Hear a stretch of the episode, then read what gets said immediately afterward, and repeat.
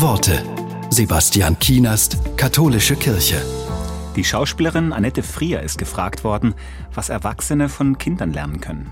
Sie sagt, das Erwachsensein strengt mich so an. Meinungen und Urteile von morgens bis abends. Immer dieses Beharren auf dem eigenen Standpunkt. Und immer Antworten, Antworten, Antworten. Das ist eine unglaubliche Kombination aus Aggression und Langeweile.